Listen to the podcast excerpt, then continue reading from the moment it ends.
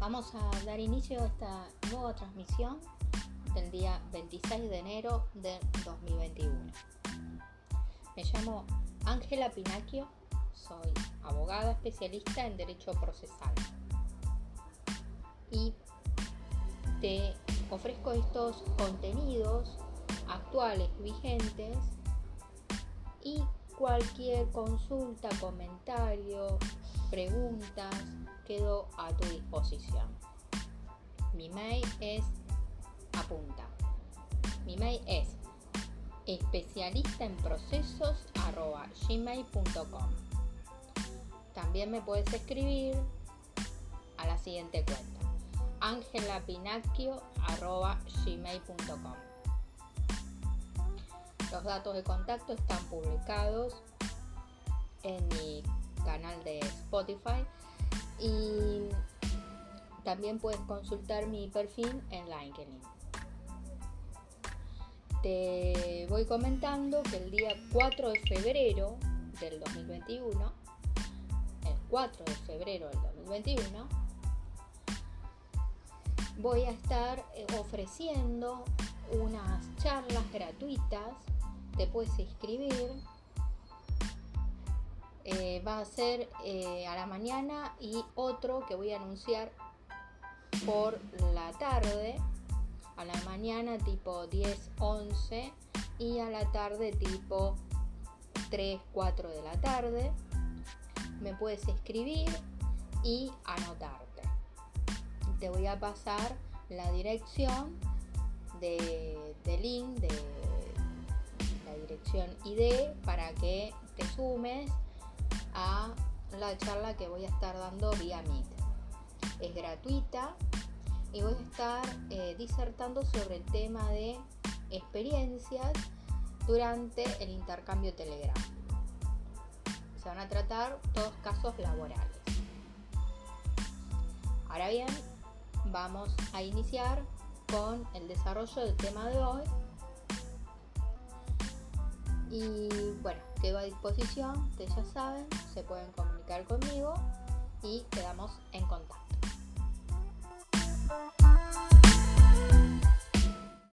Voy a repasar con ustedes artículos que compartí el año pasado con mi red de contactos en Likely. Bueno, en principio, un artículo que es de hace bastante tiempo atrás, eh, ya por el año 2018, que se venía trabajando el tema de el derecho a la desconexión, el trabajo remoto, eh, la fiebre del laucos, irrumpiendo en, en el ejercicio profesional, el poder de la información y la sociedad del conocimiento, mm, temas como la despapelización, fallas de actualización, sistemas que se caen, sistemas informáticos que se caen, eh, sobre las formas de almacenar la información, los datos. En Doctrina, publicado por iadpi.com.ar,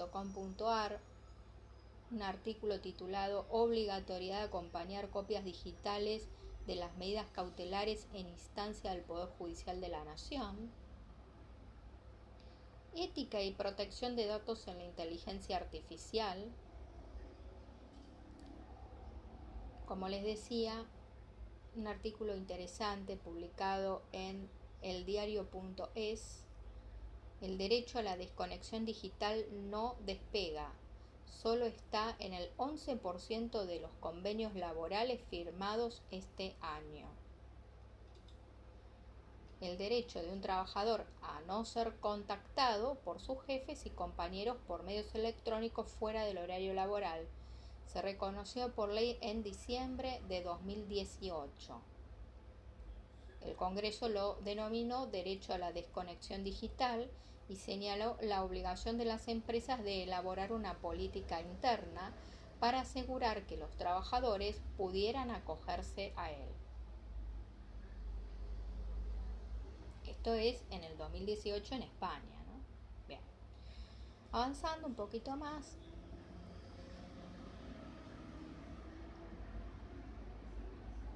Cuestiones que tienen que ver con la relación de los empleadores, las aseguradoras y riesgo de trabajo. Fue publicado en RUS que el Ministerio de Trabajo estableció que los empleadores que habiliten a sus trabajadores a realizar su prestación laboral desde su domicilio particular en el marco de la emergencia sanitaria dispuesta por decreto 260-2020 deberán denunciarlo a la aseguradora de riesgo de trabajo a la que estuvieran afiliados. Otro artículo está relacionado con un itinerario de aprendizaje. Las 10 reglas básicas para estar bien preparado a la hora de trabajar de forma remota y no perder tiempo o el tiempo optimizarlo para que resulte rendidor. En materia de teletrabajo, la tendencia es controlar por rendimiento o por objetivos.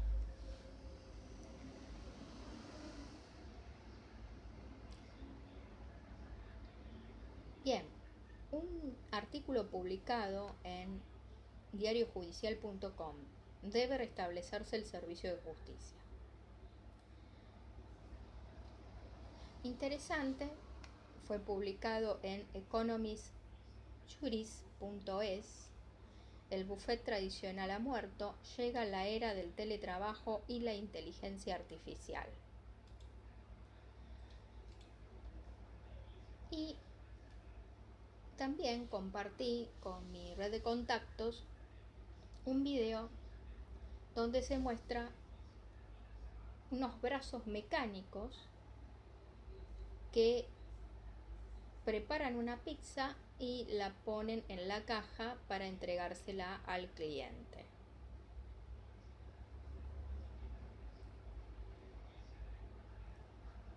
Publicado en blog.cepin.es, las plataformas digitales y el futuro de las relaciones laborales freelancers o trabajadores. Las nuevas tecnologías han flexibilizado la nota de subordinación y de dependencia típicas de las relaciones laborales tradicionales. No obstante, las sentencias judiciales se han inclinado mayoritariamente por considerar a los trabajadores al servicio de estas plataformas digitales como trabajadores por cuenta ajena. Y ahora sí, un artículo que me parece sumamente interesante, fue publicado el año pasado, dice, aceptémoslo, el estilo de vida que conocíamos no va a volver nunca. Fue publicado por Technology Review.es. Y algunos párrafos de este artículo Dice, para detener la pandemia de coronavirus debemos cambiar drásticamente nuestra forma de hacer casi todo lo que hacemos. Cómo trabajamos, hacemos deporte, salimos, compramos, controlamos nuestra salud, educamos a nuestros hijos y cuidamos a los miembros de la familia. Todos queremos volver a la normalidad cuanto antes pero parece que la mayoría de nosotros todavía no somos conscientes de que nada volverá a la normalidad después de unas semanas, ni siquiera de unos meses. Algunas cosas nunca volverán a ser como antes.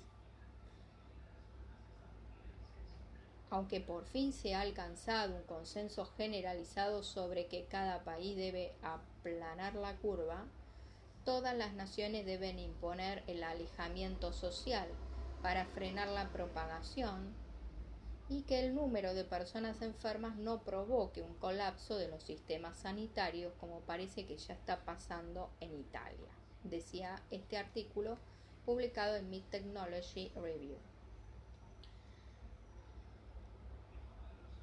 ¿Cuánto tiempo se necesita para lograrlo y cuán severas deben ser las restricciones sociales? El problema no acaba aquí. Mientras haya una sola persona en el mundo con el virus, los brotes pueden y seguirán ocurriendo, sin controles estrictos para contenerlos. Un reciente informe, los investigadores del Imperial College de Londres propusieron una forma de actuación. Imponer medidas de alejamiento social más extremas cada vez que los ingresos en las unidades de cuidado intensivos empiezan a aumentar y suavizarlas al reducirse la cantidad de las personas ingresadas.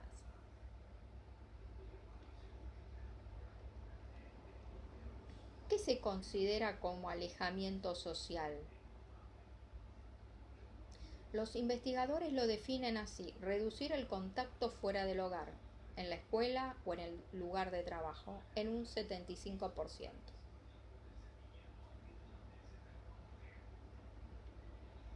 Según este modelo, los investigadores concluyeron que el alejamiento social y el cierre de escuelas deberían producirse aproximadamente dos tercios del tiempo, es decir, dos meses sí y uno no, hasta que haya una vacuna disponible. En este artículo todavía esperaban una vacuna en 18 meses o alrededor de 18 meses. El artículo fue publicado el 24 de marzo del 2020 y esperaban una vacuna alrededor de los 18 meses. 18 meses, se pregunta. Seguramente debe haber otras soluciones. Por ejemplo, porque no se puede simplemente construir más UCI para tratar a más personas a la vez. Bueno, en el modelo de estos investigadores, esta estrategia no logró resolver el problema. Y bueno, sigue contando. ¿Cómo vivir en una pandemia permanente? Un subtítulo de este artículo publicado en Mid Technology Review. Y se pregunta, ¿cómo vivir en una pandemia permanente? A corto plazo esto será muy perjudicial para los negocios que dependen de juntar a grandes cantidades de personas. Menciona restaurantes, cafeterías, bares, discotecas, gimnasios, hoteles, teatros, cines, galerías de arte, centros comerciales, ferias de artesanía, museos, músicos y otros artistas, centros deportivos, lugares de conferencias, cruceros, aerolíneas, transporte público, escuelas privadas, guarderías. Por no hablar de las tensiones que los padres tendrán para educar a sus hijos en casa, de las personas que cuidan a sus parientes de edad avanzada para no exponerlos al virus, de las personas atrapadas en relaciones abusivas y de cualquiera sin ahorros para lidiar con los cambios en sus ingresos. Muy interesante, les recomiendo la lectura de este artículo titulado Aceptémoslo, el estilo de vida que conocíamos no va a volver nunca. Publicado en Mid Technology Review el 24 de marzo de 2020.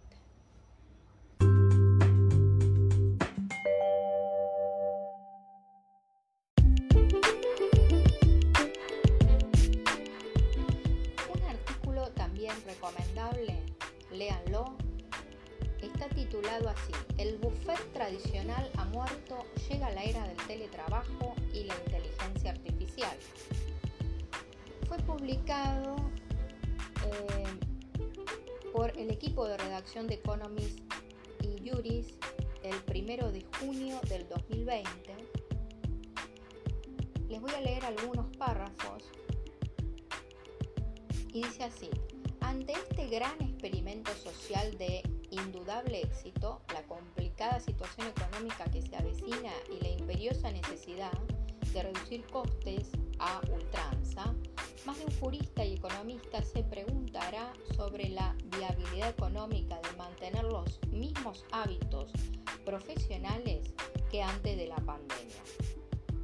De la racionalidad, lo pone entre comillas, y conveniencia de regresar al buffet o despacho tradicional y un mundo laboral enteramente físico o presencial.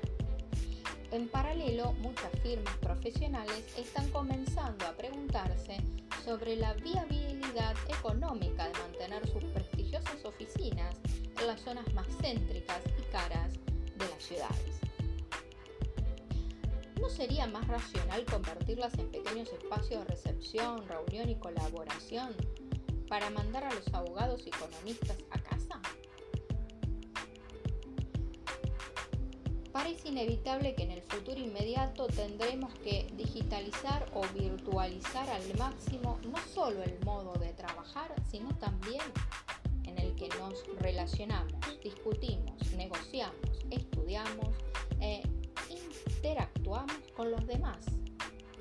De hecho, el Banco de España acaba de publicar un interesante estudio confirmando que aproximadamente un tercio de la población laboral está ya teletrabajando y por fin se ha celebrado ya en España el primer juicio completamente telemático. En este contexto, sí, innovar no es ahora una opción, sino bueno, es una obligación, dice. Y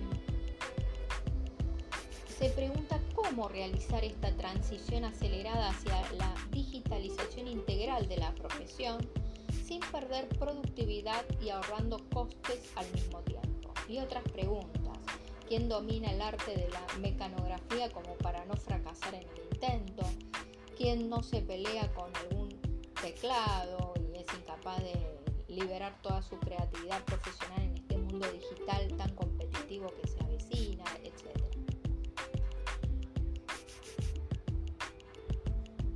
por ejemplo, eh, menciona el sistema que también se utiliza en la Unión Europea, promete escribir con la voz en lugar de mecanografiar y a la misma velocidad que se habla,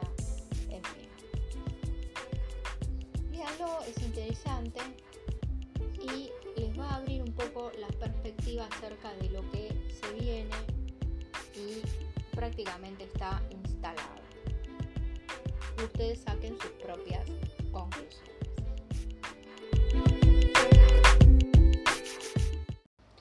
La acordada número 31 de 2020, anexo 1, nos remite a protocolos de actuación, acordadas número 11, 12, 14 y 15 de 2020, y añade que a partir de el 18 de marzo de 2020, todas las presentaciones serán en formato digital y firmado electrónica o digitalmente. La prueba documental se incorpora al expediente digitalmente con firma electrónica. Deberá conservarse a requerimiento del tribunal que podría eventualmente solicitarlo. Este aquí, lo cual plantea un severo cambio ya en el petitorio de las demandas, en donde usualmente dice y se guarda en caja fuerte del juzgado la original acompañada. Los modelos también deben ayornarse. Y así se avanza hacia el derecho procesal electrónico, siendo así necesaria una reforma integral de los ordenamientos procesales. Así es que se han manifestado otras inquietudes. Por ejemplo, la pregunta es ante la total y absoluta digitalización del expediente eh, judicial, ¿cuál es el fundamento para sostener la permanencia del plazo de gracia? Se preguntaba Víctor Castillejo Arias en su artículo publicado COVID-19, informatización y lo que debería ser una estocada final al plazo de gracia. Artículo que fue incluido en Desafíos para el ejercicio de la abogacía ante el aislamiento. Diario La Ley número 132, 2020, página 6. Consulté un proyecto elaborado por la Comisión de Teletrabajo del Ministerio de Trabajo, Empleo y Seguridad Social de la Nación con fecha 2 de julio del 2007 y lo particularmente sobresaliente es su fundamento, porque se citó la Convención número 177 de la Organización Internacional del Trabajo. Además ya refería a pautas culturales diferentes que influían en las formas de trato social y un artículo publicado por la Organización Internacional del Trabajo en su sitio web tituló Trabajar en cualquier momento y en cualquier lugar. El aumento del uso de las tecnologías digitales como los teléfonos inteligentes, las tabletas y las computadoras personales para trabajar desde casa o en cualquier lugar está transformando rápidamente el modelo de trabajo tradicional puede mejorar el equilibrio entre la vida laboral y personal, reducir el tiempo de desplazamiento al lugar de trabajo y aumentar la productividad. Pero también puede dar lugar a jornadas laborales más largas, mayor intensidad de trabajo e interferencia entre el trabajo y el hogar. Diferentes necesidades e intereses ante los desafíos ambientales y sanitarios. Interés de reemplazar la oficina o establecimiento por el teletrabajo. Necesidad de recibir capacitaciones en nuevas tecnologías, adaptación y resiliencia. Sociabilidad mediada por nuevas tecnologías. Necesidad de coordinar equipos de trabajo remotos. Necesidad por dar cumplimiento a los objetivos de la función y de incorporar controles por rendimiento. Necesidad de contar con una infraestructura para dar soporte a la tecnología y almacenamiento de información. Mantenimiento. Y en este contexto se suman preocupaciones respecto de los costos de mantenimiento, de conexión a Internet, de almacenamiento, la privacidad, el resguardo de la información y la seguridad jurídica, estas preocupaciones suman un sexto punto a la lista de necesidades e intereses frente a los desafíos ambientales y sanitarios. Cabe advertir que de acuerdo a la acordada número 11 de 2020, precisamente el punto 1, debemos remontarnos a los inicios del proceso de modernización al 2007 vinculando su naciente con el programa de fortalecimiento institucional. Y el punto 5 de la acordada número 11 de 2020 refiere a la transformación gradual. El punto 6 dice medidas que posibiliten el trabajo a distancia a través de procesos y trámites electrónicos con la debida validez legal. En este sentido, las transformaciones surgen como parte de lo ya gestionado en el contexto del programa de fortalecimiento e independiente de la crisis sanitaria actual. Aunque en ocasión de la emergencia sanitaria se avanza resolutivamente incorporando nuevas tecnologías y el trabajo remoto.